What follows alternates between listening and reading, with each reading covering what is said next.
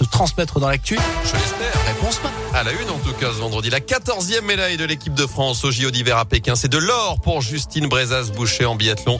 La Française de 25 ans vient d'être sacrée championne olympique sur la Mastart. Le premier titre pour une Française en biathlon en individuel depuis Florence Bavrel-Robert. C'était en 2006, il y a 16 ans, à Turin. Et ce n'est peut-être pas encore fini pour l'équipe de France, puisque dans une demi-heure s'élanceront également les garçons sur la Mastart masculine. Quatre Français engagés, notamment euh, Quentin Fillon-Maillet en lice pour une sixième médaille en six courses qui serait historique dans historique pour les JO d'hiver. Dans l'actu également, je leur présente mes excuses, les derniers mots de Nordal Lelandais à la barre ce matin aux assises de l'Isère. Dernier jour de son procès à Grenoble. L'audience vient justement d'être suspendue.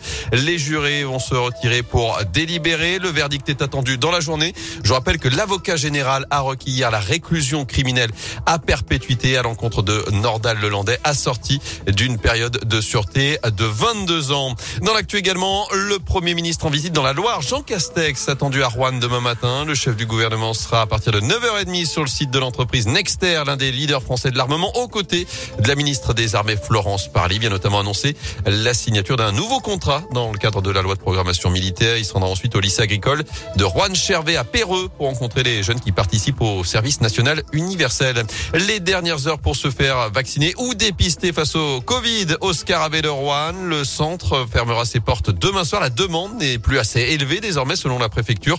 L'offre en médecine suffit actuellement. À retenir aussi cette bonne nouvelle en France. Le chômage est au plus bas depuis près de 15 ans du jamais vu, même depuis près de 40 ans chez les jeunes. Le taux de chômage est descendu à 7,4% au quatrième trimestre de l'année 2021. Excellente nouvelle selon la ministre du Travail, Elisabeth Borne. On revient au sport avec du foot et le coup d'envoi de la 25e journée de Ligue 1. Ce soir, le champion de France en titre Lille reçoit Metz, actuel 19e et relégable. Ce sera à partir de 21h. La SS, de son côté, prépare la réception de Strasbourg, quatrième du championnat. Les Verts qui vont viser une quatrième victoire consécutive. Ce n'est plus arrivé depuis le printemps 2019. Ce sera dimanche à partir de 15h dans le chaudron.